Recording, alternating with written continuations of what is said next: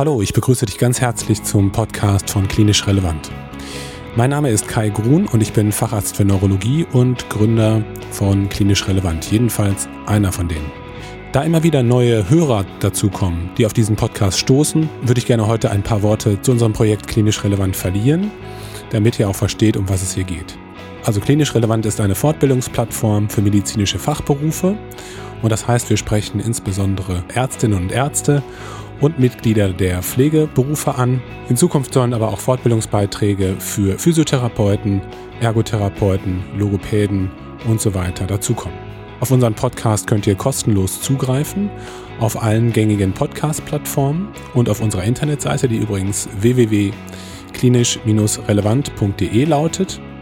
Und in diesem Podcast könnt ihr, ja, wie gesagt, kostenlos euch Fortbildungsinhalte anhören, überall und jederzeit da, wo ihr wollt und wo ihr gerade seid. Und unsere Fortbildungsinhalte sind deshalb besonders, weil sie aus der Ärzteschaft kommen, die also euren Schmerz in Anführungszeichen, was medizinische Fortbildung betrifft, kennen und die pharmaunabhängig sind. Neben diesem Podcast, den wir euch anbieten, wollen wir aber auch in Zukunft Fortbildungen im Audio- und Videoformat produzieren, die euch auch CME-Punkte einbringen können und die ihr über unsere Website abrufen könnt. Ganz wichtig ist mir noch zu sagen, dass es sich bei klinisch relevant um eine offene Plattform handelt. Das heißt, wenn ihr Lust habt, auch einmal einen Podcastbeitrag beizusteuern oder mal eine Fortbildungsveranstaltung mitzugestalten, dann seid ihr herzlich dazu eingeladen. Ihr könnt euch jederzeit an uns wenden unter kontakt.klinisch-relevant.de.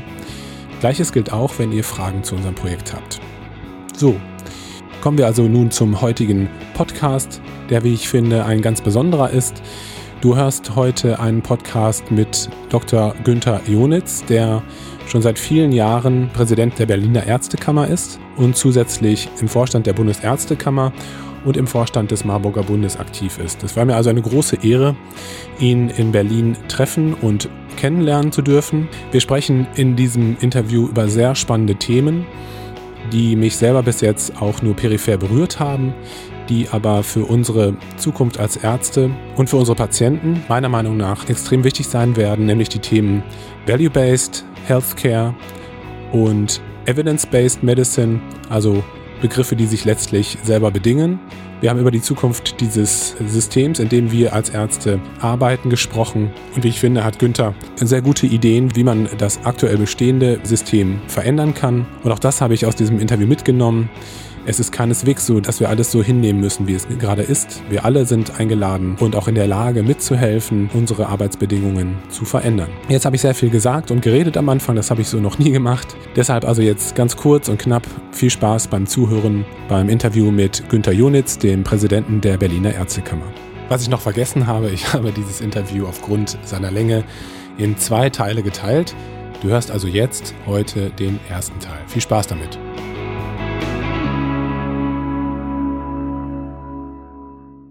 Vielen Dank, dass du dir heute Zeit genommen hast. Was war für dich der Grund, Medizin zu studieren? Also was hat dich bewogen, das zu tun? Ich bin von klein auf erzogen, einer älteren Dame im Omnibus meinen Platz anzubieten, also ein netter und hilfsbereiter Mensch zu sein. Habe von meinem Vater auch ein gewisses Maß, ich sag mal, an Verantwortungsbewusstsein für andere, soziale Verantwortung gelernt und mein Traumberuf war eigentlich Beamter, in, in, höherer Beamter bei Behörden des Bundes und der Länder, weil ich gerne meinen Dienst an der Allgemeinheit verrichten wollte, klassisch im, im Sinne des altrömischen Staatsdieners. Damals war dann nur klar, äh, um das zu werden, brauche ich dann nicht nur ein Prädikatsexamen in Jura, ich brauche einen Reserveoffizier, ich brauche das richtige Parteibuch. Und als Querdenker war klar, ich mache nichts von diesen Dingen. Als ich dann nach dem schriftlichen Abi, äh, wir, haben wir eine Woche blau gemacht auf einer netten Skihütte in Vorarlberg und ich habe das Buch MASH gelesen über die amerikanischen Ärzte im Koreakrieg. Und dieses Buch hat mein Weltbild insoweit verändert, dass ich mir gedacht habe, das ist es, dass du das einfach mal probiert. Du wirst wirklich gebraucht, du tust wirklich was Sinnvolles und im Gegenzug bekommst du sehr viele individuelle Freiheiten. Habe mich dann für Medizin beworben habe dann äh, vor dem Studium noch drei Monate als Pflegehelfer an der Berufsgenossenschaftlichen Unfallklinik gearbeitet, weil ich zu Medizin, Gesundheit überhaupt keinen Bezug habe. Also niemand in meiner Familie kommt aus dem medizinischen oder pflegerischen Bereich. Habe im Krankenhaus gelernt, es macht Spaß, habe dann einen Studienplatz bekommen nach Bochum, von Bochum nach Berlin und bin dabei geblieben. Und lustigerweise, wenn ich mir angucke, was ich jetzt als Ärztekammerpräsident mache, ist es ziemlich genau das, was ich als 17-Jähriger eigentlich machen wollte, nämlich Staatsdiener.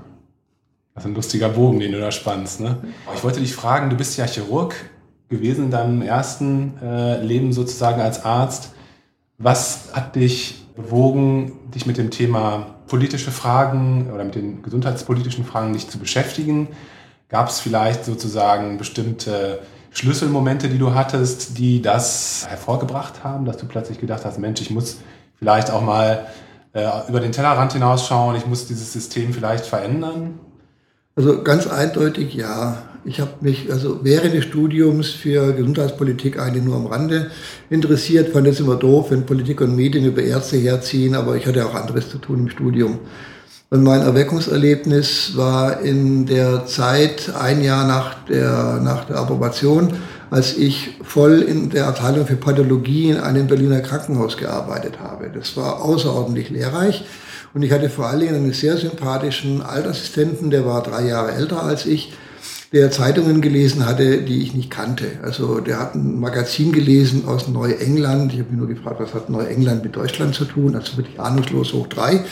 New England Journal of Medicine, also bitte, bitte um Nachsicht im Nachhinein. Und da waren Artikel drin, die mich interessiert haben, nämlich über die Einführung eines neuen Vergütungssystems in amerikanischen Krankenhäusern, mhm. die von Tagespauschalen umgestellt haben auf Pauschalierungen für jeweilige Eingriff Neulateinisch Diagnosis Related Groups und die Artikel im New England Journal waren voll von der Aussage, durch dieses Vergütungssystem wird die Versorgung schlechter und teurer. Und ich habe mich innerlich total dagegen gewehrt, weil ich bekomme als Krankenhausarzt mein Gehalt jeden 15. des Monats. Das ist fix, ohne irgendwas zu drehen. Und das Krankenhaus sein Geld von der Krankenkasse kriegt, als Tagespauschale, als DRG oder von der Bundeswehr, ist mir im Prinzip völlig egal. Und habe dann zwei Jahre lang dazu Informationen gesammelt. Dann war klar, durch politische Entscheidungen, neues Vergütungssystem, können sich die Arbeitsbedingungen im Krankenhaus so ändern, dass die medizinische Versorgung genau so wird, wie ich sie nicht haben will und auch ich nicht alleine. Da bin ich wach geworden. In der gleichen Zeit habe ich dann angefangen, mich mit Leserbriefen immer wieder mal zu artikulieren. Kann ich auch nur jedem empfehlen, wenn irgendwas in der Zeitung steht oder gesagt wird, was einem nicht passt, geht sofort über die sozialen Medien, auf Facebook, auf Twitter, wenn irgendeiner über euch herzieht, sofort sagen, nein, ist nur, ist nicht so, ist ganz anders. Und habe mich dann äh, zum einen im, im, nächsten Schritt dann in der Ärztegewerkschaft Marburger Bund engagiert als normales Mitglied und dann in der Delegiertenversammlung Vorstand und vor allen Dingen im eigenen Krankenhaus. Also ich war dann im Krankenhaus, wie früher Klassensprecher, war ich Assistentensprecher, die Dienstpläne geschrieben, ein paar Angelegenheiten geregelt, habe dann das gesamte Krankenhaus organisiert wir hatten Assistentensprecherbesprechung und hatten irgendwann, weil wir nicht nur rebelliert haben oder geschimpft haben, sondern wir haben Lösungen angeboten an die Krankenhausleitung, hatten wir dann nach wenigen Jahren den Umstand, dass der ärztliche Direktor gesagt hat, Sie wissen ja, Herr Jonitz, gegen die Interessen der Assistenten in diesem Haus geht gar nichts. War eine relativ einfache Nummer. Du musst nur wirklich nachvollziehbar zur Sache stehen und nicht nur irgendwelche Eigeninteressen vertreten. Das war der Einstieg. Und die nächsten Schritte waren dann so, dass ich 1995 mehr oder weniger überraschend und wie Gott aus der Kiste zum Vizepräsidenten der Ärztekammer Berlin äh, gewählt worden bin, ohne irgendeinen Vorlauf. Also ich war vorher noch nicht mal Mitglied in der Delegiertenversammlung.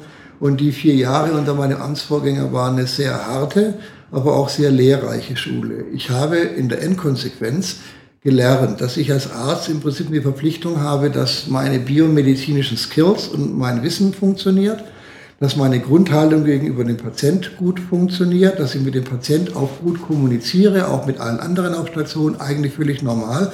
Aber es gibt eine vierte Dimension und das ist eigentlich die entscheidende. Wir als Ärzte müssen auch dafür sorgen, dass wir das System und die Organisation haben, die wir brauchen, damit wir gute Arbeit machen. So, und auf dieser Systemebene bin ich dann letztendlich gelandet und das ist sehr erhellend, was man dabei lernt. Heute bist du Präsident der Berliner Ärztekammer. Ja, du bist ziemlich weit oben angekommen, muss man sagen, und äh, da habe ich großen Respekt vor. Ich wollte gerne mit dir sprechen über diese Begriffe Value-Based Medicine und evidenzbasierte Medizin.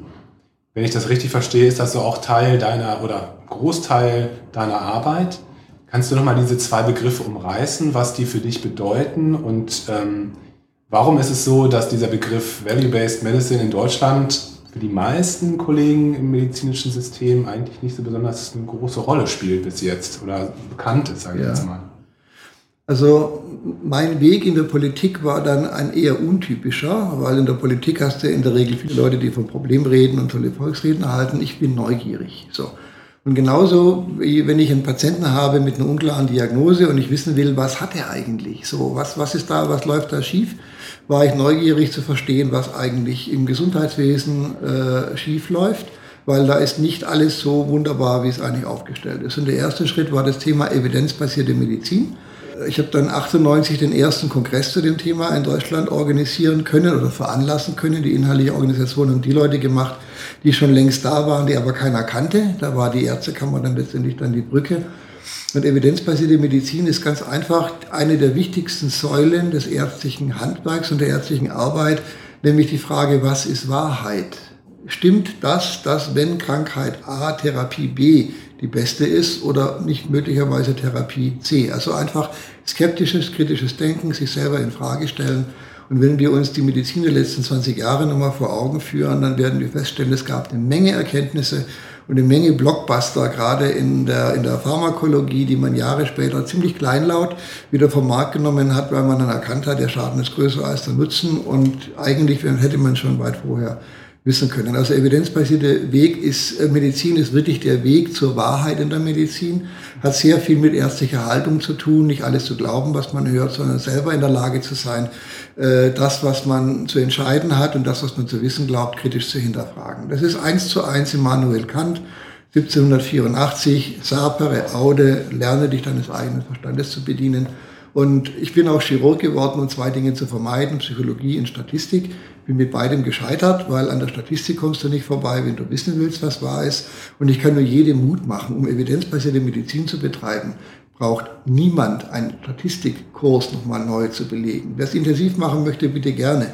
Aber um rauszukriegen, ob die Studie was taugt oder nicht, reicht auch ein ganz banaler chirurgischer Sachverstand mit einigen ganz wenigen Punkten. Und die guten Bücher, die es dazu gibt, die sind in der Regel frei von irgendwelcher äh, irreführender Terminologie. Das ist das Thema evidenzbasierte Medizin. Das war 98 durchaus kritisch. Kochbuchmedizin, die schreiben mir vor, was, was ich tun soll. Ich weiß selber, was alles richtig ist. Mittlerweile ist es ein Gütekriterium.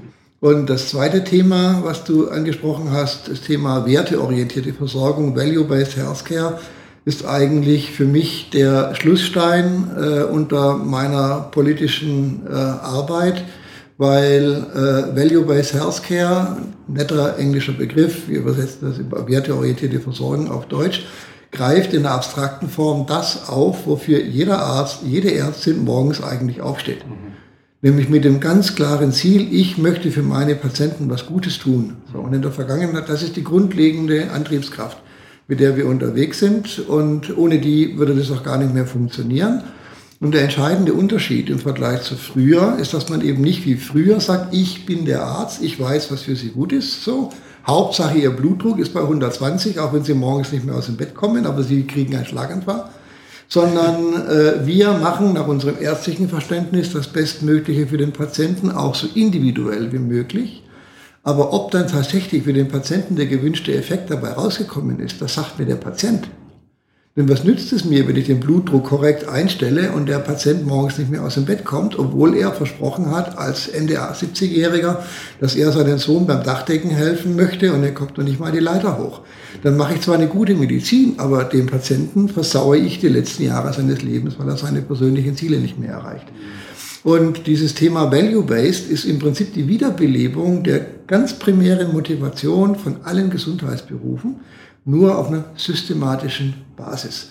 Und genau wie wir nicht ins Auto steigen und auf den Straßen irgendwie völliger Wildwuchs da ist, sondern Regeln haben und eine gewisse Systematik, was Verhaltensweisen und, und Verkehrssteuerung angeht, ist letztendlich auch werteorientierte Versorgung die wunderbare Chance, seine eigene Motivation und die Ergebnisse seines eigenen Tuns systematisch selbstkritisch zu hinterfragen, ob er die richtigen Ziele erreicht hat.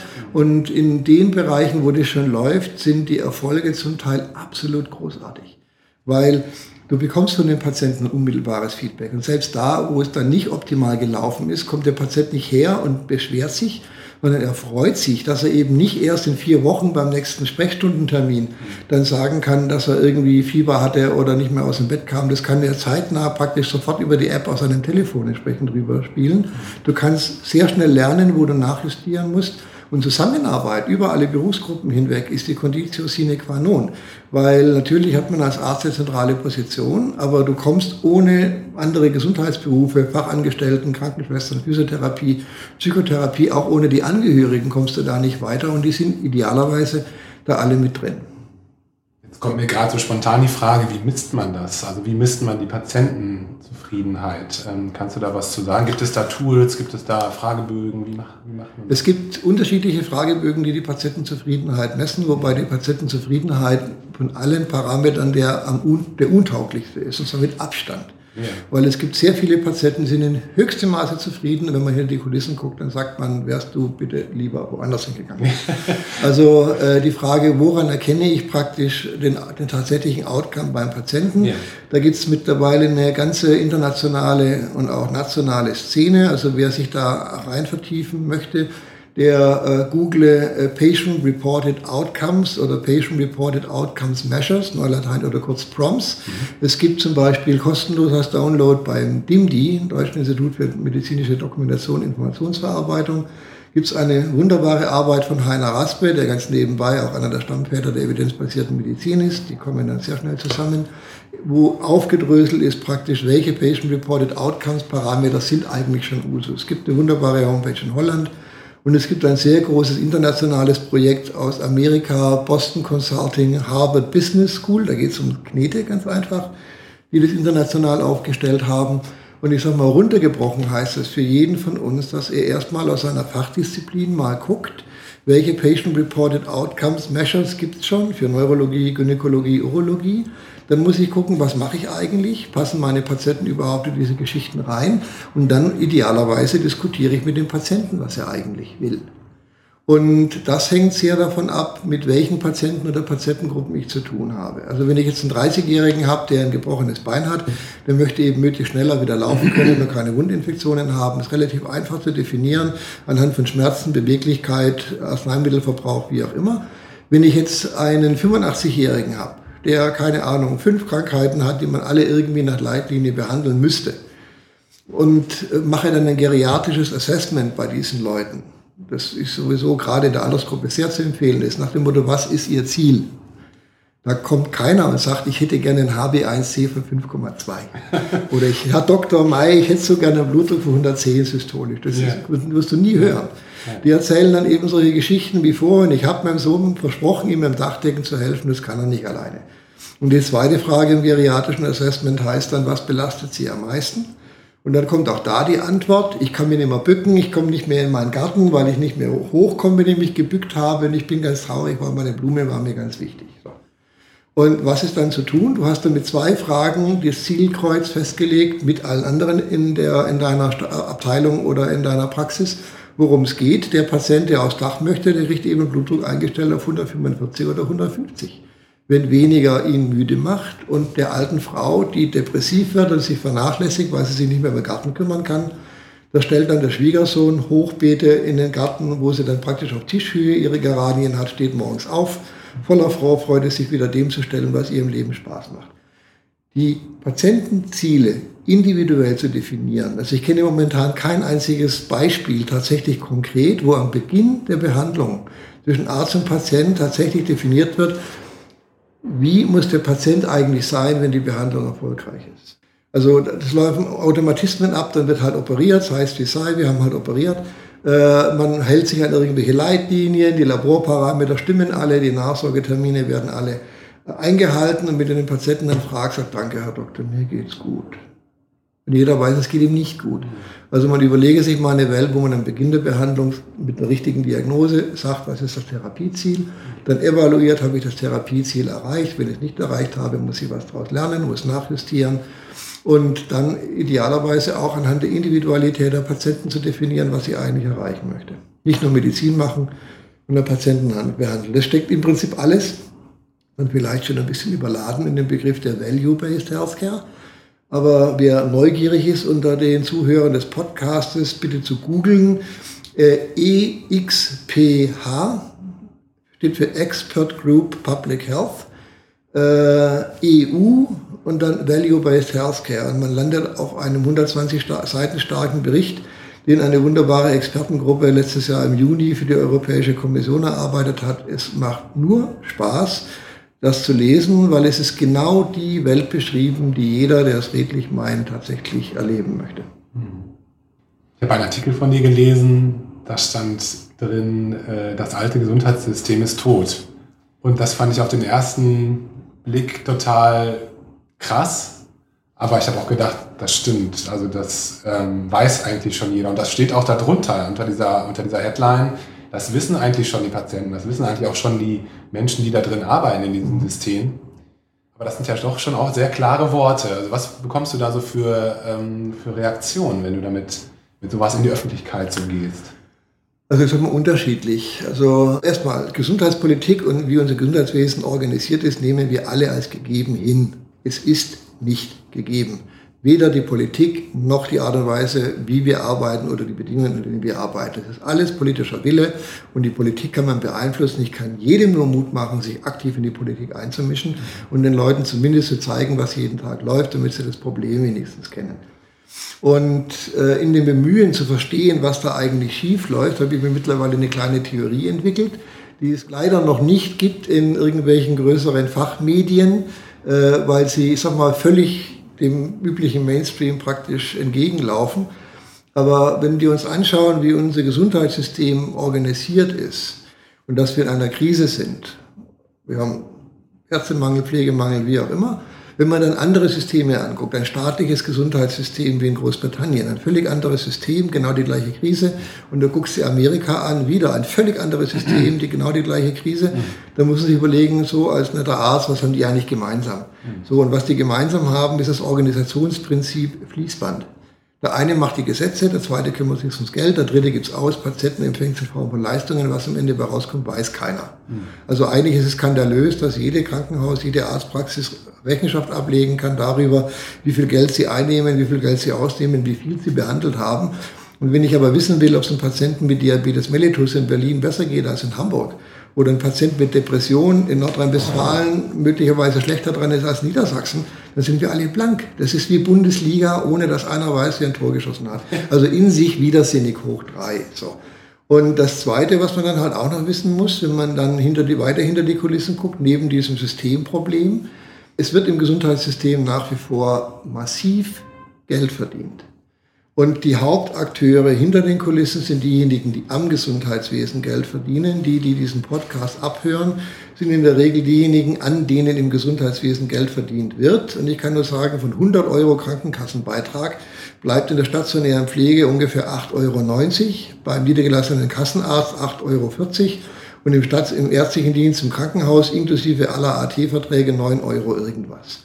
Und wenn ich mir ein Asthma-Spray in Spanien in der Apotheke kaufe, dann zahle ich dafür 2,42 Euro rezeptfrei. Das gleiche kostet in Deutschland mindestens 15 bis 20 Euro. Das heißt, das sind massive wirtschaftliche Interessen, die haben alle ihre Finger weit bis in die Politik hinein und versuchen dieses System, ich sag mal, einigermaßen konstant zu halten, weil sie Angst haben, ihnen würden sonst finanzielle Einbußen erleiden. Und jetzt haben wir eine insoweit eine interessante Situation. Erstens, muss man lernen, ich als Arzt habe auch eine Mitverantwortung für die Bedingungen, unter denen ich arbeite. Das beginnt mit Aufschreiben von Überstunden bis rein in die Politik. Zweitens, es gibt Möglichkeiten, ich sag mal, Gesundheit neu zu denken, indem man sagt, was brauche ich eigentlich, damit ich gute Medizin mache. Das ist Teil von Value-Based Healthcare. Ich kann Rechenschaft abgeben über den Wert dessen, was ich tue. Wie ich das mache, ist im Prinzip völlig egal. Sofern ich belegen kann, dass meine Diabetiker in meiner Hausarztpraxis weniger Komplikationen haben als üblicherweise in vergleichbaren Praxen, mache ich eine gute Medizin, was auch immer ich tue und über gut dargelegte Werte dann auch gute Preise verhandle. Wir haben die Krise auf der politischen Ebene. Mittlerweile haben die alle begriffen, dass das DRG-System in Deutschland großer Quark ist. Und wir müssen jetzt darüber nachdenken, wen wir wählen und wen wir dann, mit wem wir reden ab nächstes Jahr. Es sind auch Bundestagswahlen um tatsächlich äh, die Grundlagen finden für ein besseres System, das sich eben nicht mehr daran orientiert, wie viel Geld ich ausgebe für was, sondern für ein System eben pflege, wo ich dann eben hingucke, wie sind die Patienten vor Ort versorgt, was brauche ich dafür eigentlich. So. Also da stehen wir wirklich vor einem elementaren Umbruch. Und äh, mit diesem Standardvortrag, Grundirrtümer in der Gesundheitspolitik und warum Value-Based Healthcare die Antwort ist, bin ich seit drei Jahren mittlerweile international unterwegs. Also je weiter ich wegkomme, umso heller strahlt mein Schein. Also viermal in der Schweiz, zweimal in Indien, in Japan, in Polen, Frankreich, in England und was weiß ich wo. Und den schönsten Vortrag habe ich gehalten vor einer Jahresqualitätskonferenz eines kommunalen Krankenhausträgers aus Nordsachsen. War ich zum ersten Mal im Leben. Und da haben dann 90 hartgesottene sächsische Krankenschwestern zugehört und zehn zwangsverpflichtete Chefärzte aus diesen kleinen kommunalen Krankenhäusern war sehr nachdenkliche, aber gute Stimmung. Und zwei Wochen später bekomme ich den Anruf, Günther, wir diskutieren immer noch über deinen Vortrag. Was so viel heißt wie, wenn man mit den Leuten über das Thema redet, nach dem Motto, was machst du da eigentlich? Was kommt eigentlich bei raus? Und wenn es da was gäbe, was dir zeigt, dass du die richtigen Ziele erreicht hast, wäre doch klasse. So. Wenn man das entsprechend vermittelt, dann löst man durchaus Nachdenken aus. Und meine vorläufig letzte Stufe in der politischen Entwicklung ist, dass die Firma oder die Einrichtung, die den G20-Gipfel vorbereitet, also die, wo die wichtigsten Kanzler, Präsidenten, sonst wie entsprechend zusammenkommen, die den G20-Gipfel für Gesundheit vorbereiten, die haben mich mittlerweile gecastet für Buchkapitel und Teilnahme an Videokonferenzen. Also je weiter ich dann hier aus dem kleinen-kleinen Berlins dann rauskomme, umso größer ist die Akzeptanz. Und ich hoffe, dass es dann auch wieder von oben nach unten durchträufelt. Das war der erste Teil vom Interview mit Günter Jonitz. Vielen Dank, dass du zugehört hast. Natürlich würde ich dir gerne an dieser Stelle den zweiten Teil des Interviews ans Herz legen. Hier geht es sicherlich interessant weiter. Den zweiten Teil kannst du dann bald im Klinisch Relevant Podcast hören. Ich würde mich freuen, wenn du dieses Interview mit deinen Kolleginnen und Kollegen teilen würdest, wenn du Mundpropaganda für uns machen könntest. Wie immer weise ich an dieser Stelle hin auf unsere Social Media Kanäle, nämlich auf LinkedIn, auf Facebook, auf Instagram und auf YouTube. Hier kannst du weitere Informationen über uns sammeln und auch gerne in Kontakt mit uns treten. Am Schluss wünsche ich dir eine gute Woche. Freue mich, wenn du beim nächsten Mal wieder einschaltest. Mach's gut, bleib gesund. Ciao, ciao.